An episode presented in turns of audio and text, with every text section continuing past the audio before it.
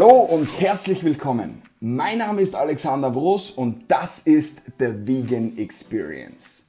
In diesem Format verbringe ich Zeit, um über Themen rund um den veganen Lebensstil zu sprechen. Interviews zu führen, in denen ich mit meinen Gästen Denkanstöße geben möchte, die uns helfen, bewusster zu werden und gesündere und achtsamere Gewohnheiten zu entwickeln.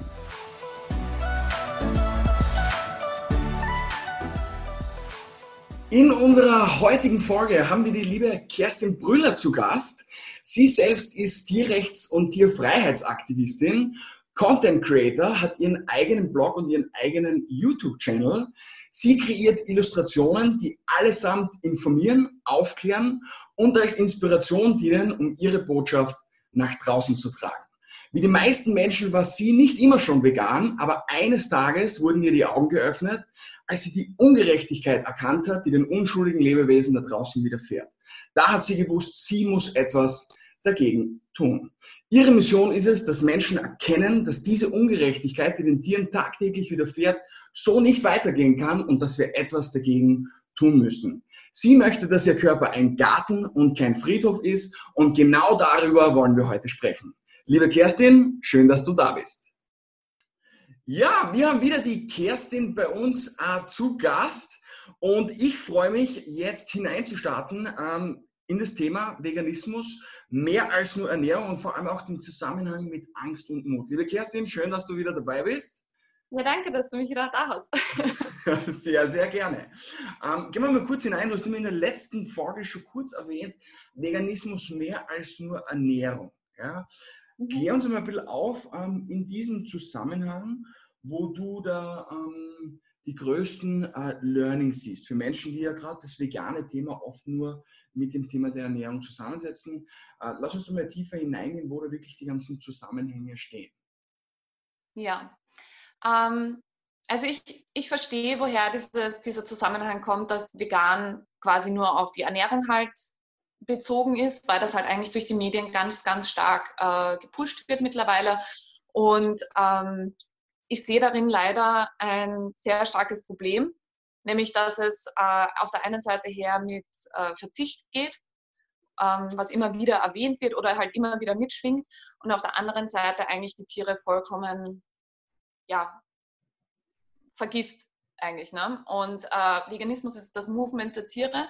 Das heißt, es hat eigentlich nicht wirklich was mit Ernährung zu tun. Also im weitestgehendsten Sinne natürlich schon, weil wir natürlich das ändern, adaptieren müssen, ähm, um eben kein Leid bei Tieren auszulösen, dass wir unsere Ernährung anpassen.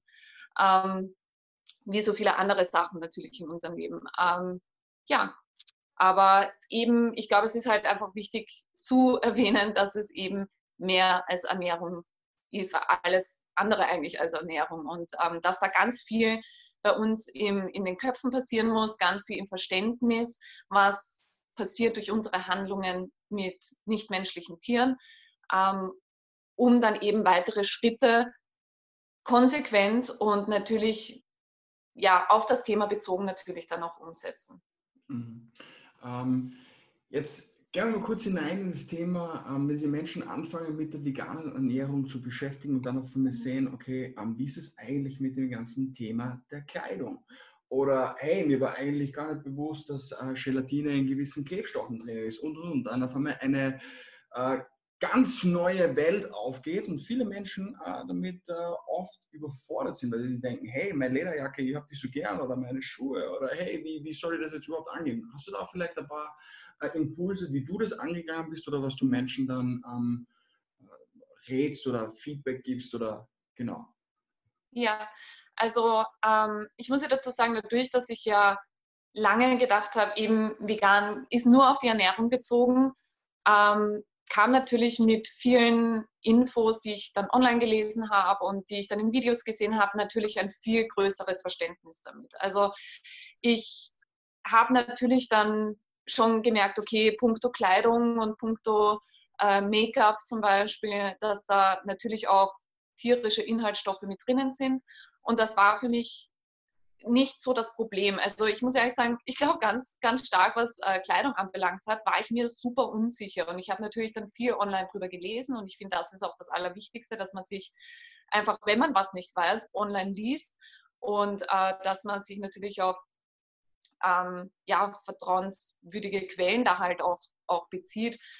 Ähm, ja, sei das auf, auf, auf vegane Blogs oder auf, ich glaube, Peter zum Beispiel hat einfach zu jedem Thema einen, einen Beitrag und äh, oder wirklich einfach auf YouTube eingeben und dann aber auch wirklich schauen, ob die, die diese Inhalte halt auch kommunizieren, Veganer oder Veganerinnen sind, weil das äh, einfach dann wirklich klar in diese Tierfreiheits- ja, Richtung natürlich auch geht. Also mit, nicht mit da eine Ausnahme dort eine Ausnahme. Ähm, ich war natürlich sehr überfordert, muss ich sagen, am Anfang. Und das hat bei mir ausgelöst, dass ich halt einfach gar nicht mehr einkaufen gegangen bin. Was ich ehrlich sagen muss, überhaupt nicht schlechtes war, weil ähm, wir natürlich sehr stark äh, den Konsum halt natürlich auch verfallen. Und ähm, ja, uns, ich muss ehrlich sagen, das, was ich früher auch gekauft habe, habe hab ich das Gefühl gehabt, was mich sehr, also das definiert mich sehr stark. Ja? Also es war für mich ein Besitz und ein Besitz war für mich viel wert und deswegen bin ich viel mehr wert. Und das war eigentlich ein vollkommen falsches Mindset von mir. Jetzt habe ich natürlich das vollkommen abgedreht, weil ich sehr unsicher war und weil ich sehr Angst gehabt habe, jetzt Dinge zu kaufen, die Tierleid unterstützen. Aber es hat mir wirklich total geholfen, mich einfach dann auch einzulesen und natürlich auf andere Dinge aufzustoßen, eben auf Konsum und also allgemein Konsum und ähm, Materialismus auch. Also ähm, als ein, ich sage jetzt mal, netter Nebeneffekt. Ähm, bei Make-up war es auch so, du findest mittlerweile so tolle Sachen online, also auf Websites, die dir eben äh, dich nicht nur aufklären, sondern dir halt auch schon Produkte listen, die eben äh, tierleidfrei und vegan sind. Und ähm, ja, und man versteht das dann ganz schnell, finde ich. Wenn man da ja auch sehr interessiert daran ist, das auch verstehen zu wollen und eben keinen Tieren weh zu tun, dann äh, saugt man das ja auch alles sehr schnell auf und versteht das ganz schnell. Mhm. Ähm, wie bist du das damals angegangen, äh, gerade mit den äh, Produkten, vielleicht tierischen Produkten im Segment der Kleidung, die du zu Hause hattest? Ähm, mhm. Hast du die einfach weggegeben oder wie, wie bist du das angegangen? Also bei mir war das so, ich habe äh, eigentlich nicht, das war eigentlich ganz interessant, weil ich hatte eigentlich nicht wirklich tierische Kleidung zu Hause. Also wo, was ich auf jeden Fall gemacht habe, ist auf einmal überall auf den Etiketten ganz verrückt nachgeschaut, ob da nicht irgendwas Tierisches drinnen ist. Ich habe dann schon einmal gesehen, dass da, keine Ahnung, ist so auf, das hat mir total die Augen geöffnet, wie absurd das ist, ja, wenn da irgendwo 2% Wolle drinnen ist. Wo ich mir gedacht habe, warum würde man da 2% Wolle reintun? Ja? Ähm, ja, was bei mir schon ein Thema war, war natürlich, ich habe seit ich 17 bin, hatte ich äh, Doc Martens, die halt aus Leder sind.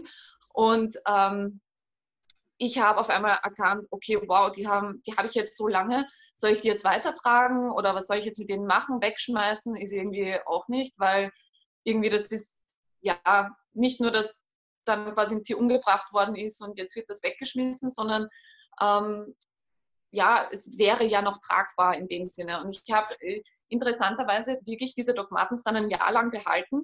Ähm, aber ich muss sagen, ich habe sie keinen einzigen Tag mehr angezogen. Weil für mich war klar, dafür hat ein Tier sterben müssen. Das ist Tierhaut.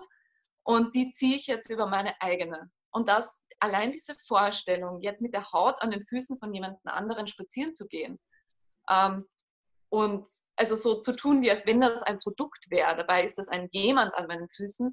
Das war für mich so, das hat, also das hat für mich überhaupt nicht zusammengepasst. Das hat mich auf der einen Seite angeekelt. Ich habe mich total geschämt dafür. Und ähm, es hat mich einfach unwohl fühlen lassen. Und ich wollte mich nicht unwohl fühlen mit etwas, was ich trage. Und deswegen sind sie ewig lang in meinem Kasten gestanden, bis ich dann wirklich nach einem Jahr gesagt habe, okay, ähm, ich spende sie jetzt und es wird sie jemand bekommen, der sich ansonsten tatsächlich neue kaufen wird, was wiederum einen, ähm, ja, eine Nachfrage generiert. Ne? Mhm. Also, okay. ja. Und was würdest du vielleicht jemandem als Tipp geben, der sich noch nicht so ganz äh, sicher ist, wie er das ganze Thema überhaupt angehen möchte? Weil du hast gesagt, okay, ich hatte jetzt nicht so viel zu Hause, aber mhm. ähm, ich kann mir durchaus vorstellen, dass es einige Menschen gibt, die sagen, hey, ich habe äh, einige Schuhe, nicht nur ein Paar, sondern mehrere Paar Schuhe oder eben Lederjacke oder sonst irgendwelche äh, Handtaschen oder da irgendwie in die Richtung. Ähm, was würdest du da äh, als Tipp mitgeben? Ja, weil ich glaube, nicht jeder kann gleich so diesen äh, Strich ziehen und denkt, hey, jetzt gebe ich mir eh ja. schon Mühe bei der Ernährung, jetzt ist das auch noch, äh, wow, das ist, das ist mir alles zu viel. Und bevor ja. ich das jetzt alles mache, mache ich lieber nichts und das wäre dann auch wieder kontraproduktiv. Ja, ähm, das ist natürlich jetzt schwierig zu sagen, weil es halt bei mir nicht so war. Ne? Und ich sage jetzt mal, da war ich mal quasi, habe ich Glück gehabt.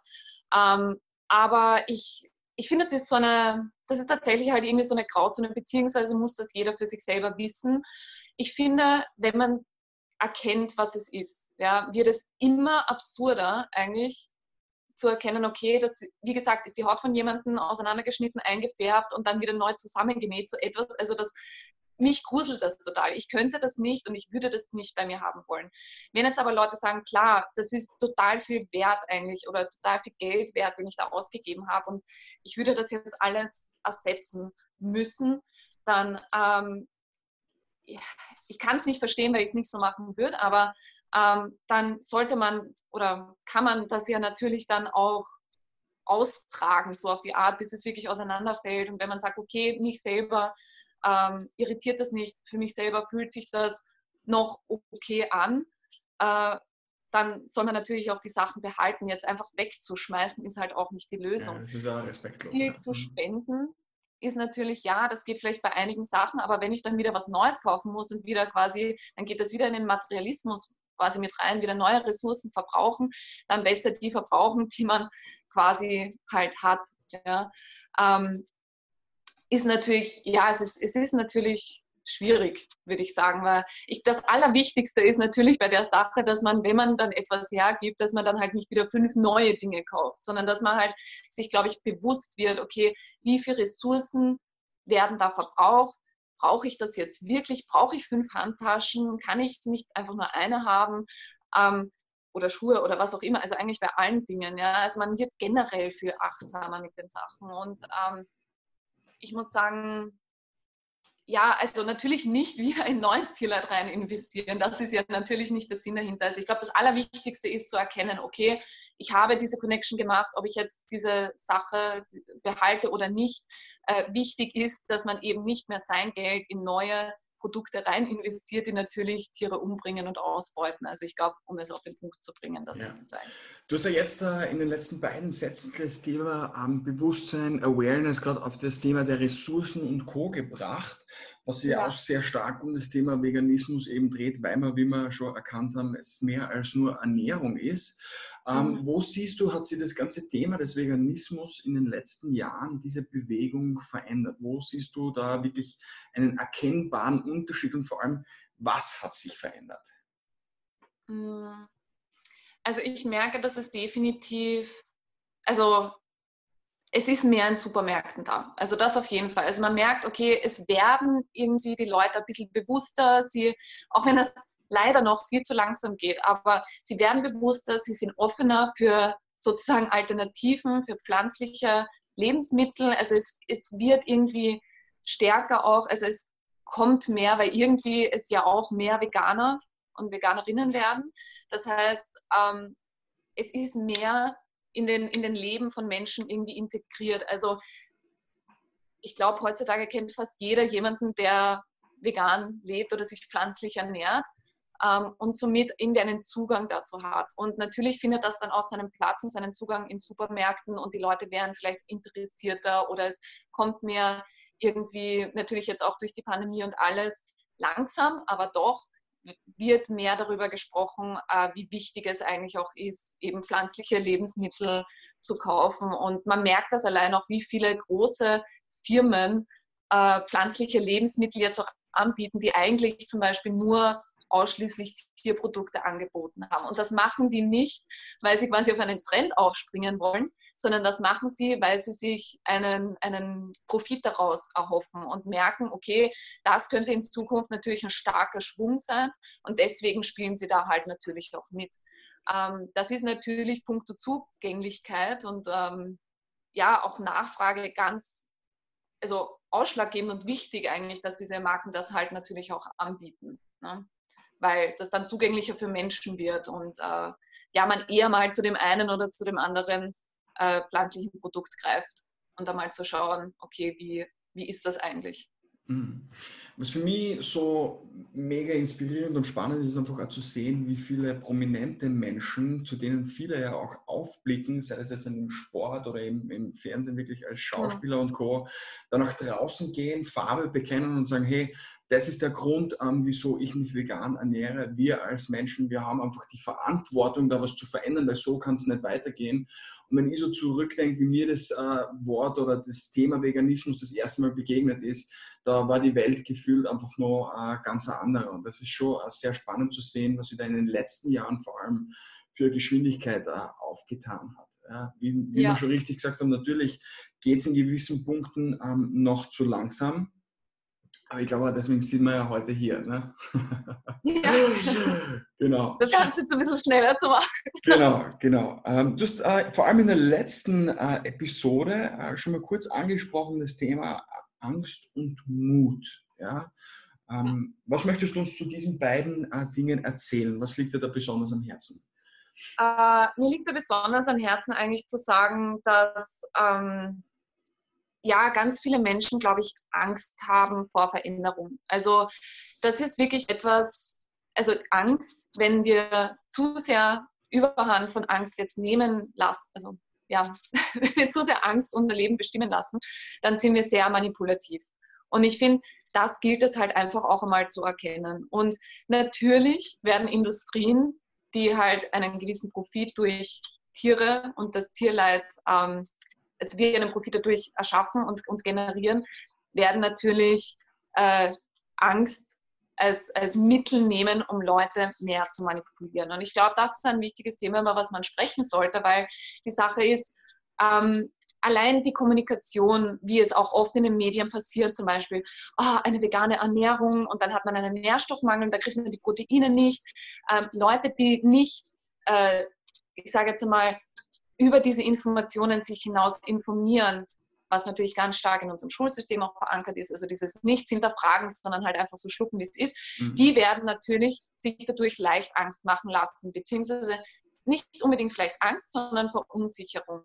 Und das genau ist das Ziel eigentlich genau von der Tierindustrie, weil sie sich diese Verunsicherung hernehmen und was machen Menschen, wenn sie unsicher sind? Sie machen das, was sie schon immer gemacht haben. Und das ist Tiere konsumieren. Und damit sie ja nicht einen Nährstoffmangel haben und damit sie ja nicht ähm, ja, Angst haben müssen, dass, es ihnen, dass sie auf was verzichten müssen. Und das ist eigentlich genau dieser Punkt, wo ich finde, dass man viel tiefer schauen muss. Ja? Also das, das habe ich auch immer gedacht. Ja, man verzichtet dann auf so viel. Und das war bei mir eine, eine Angst eigentlich, wo ich sage, Angst auf die Zukunft gesehen, dass ich etwas auf etwas verzichten müsste. Und das ist eigentlich eine psychologisch gesehen auch eine falsche Angst, weil das ist eine Angst in der Zukunft und die ist noch gar nicht da.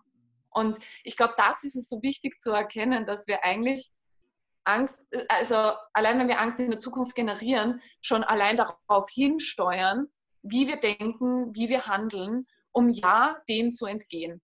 Mhm. Und ich finde, da braucht es einfach auch viel Mut, auch zu sagen, okay, ich gehe gegen das, was ich immer schon gemacht habe und ich informiere mich weitestgehend äh, in andere Richtungen und bilde mir meine eigene Meinung. Und da finde ich, wenn man dann auf die Ethik kommt und auf das, was eigentlich Tieren angetan wird, dann erkennt man ganz schnell, dass, äh, dass das einfach nicht korrekt ist, was denen angetan wird. Mhm. Und ich finde, wir brauchen eigentlich Angst, um zu erkennen, okay, wie denken wir eigentlich auf empathische Art und Weise? Wie handeln wir auf empathische Art und Weise? Weil wenn wir sehen, wie Tiere in, zum Beispiel in Videos einfach Angst haben und Angst vor dem Sterben und wirklich in einer Situation sind, wo auch Angst gerechtfertigt ist, weil sie in dem Moment präsent ist, dann machen wir viel leichter diesen Sprung zu dem, dass wir verstehen, okay, Wahnsinn, was da eigentlich passiert lass uns das ändern. Und das generiert eigentlich wiederum Mut. Und deswegen finde ich es so wichtig, einfach zu hinterfragen, okay, woher kommt meine Angst? Ist sie gerechtfertigt? Und wie gehe ich damit um? Wie wachse ich aus dem heraus eigentlich? Und, und gehe aus meiner Komfortzone heraus? Und ähm, wie kann ich das besser machen, nicht nur für mich, damit ich nicht mehr Angst haben muss, etwas falsch zu machen, ähm, sondern auch, wie kann ich das für andere einfach auch besser machen. Und ja, wir gehen jetzt schon in eine sehr spannende Richtung, wo wir vor allem auch in dem dritten Teil näher drauf eingehen möchten. Ähm, vor allem den ganzen Teil, für den du ja besonders brennst, und das ist der des äh, oder der, der Aktivistin, ja, ähm, diese ja. Revoluzer in dir, der brennt und nach draußen geht, diese äh, Tiere, die im Endeffekt keine Stimme haben und die im Endeffekt tagtäglich ausgebeutet werden. Ja. Ähm, wir hoffen beide, du hast in dieser Folge einiges mitnehmen können an Insights und Learnings von unserer lieben Kerstin. Und im nächsten Teil dreht sich dann alles um ihre äh, Leidenschaft, um ihre Mission äh, als Aktivistin. Wenn du jetzt schon gerne mehr Informationen über die Kerstin haben möchtest, dann schau gerne auf ihrer Webseite vorbei. Dort findest du auch ihren Blog. Die Webadresse ist www.kerstinbruella.com oder du findest sie natürlich auch auf YouTube oder auf Instagram unter Kerstin Brüller. Also in diesem Sinne, bis zur nächsten Episode. Wenn dir die heutige Podcast-Episode gefallen hat, dann würde ich mich freuen, wenn du mir ein Abo dalasst, diesen Podcast kommentierst und bewertest und vor allem am wichtigsten, wenn du ihn mit jemandem teilst, der dir am Herzen liegt und wo du glaubst, er oder sie könnte von diesem Podcast profitieren. Möchtest du gerne zusätzlichen Content rund um das Thema Veganismus, dann folge uns sehr, sehr gerne auf Instagram unter dem Account vegan was sonst. Dort hauen wir nämlich tagtäglich Content genau zu diesem Thema raus. Also in diesem Sinne, danke, dass du heute dabei warst und wir sehen uns in der nächsten Folge. Bis dahin, alles Liebe, Servus, Tschüssi, ciao und Baba.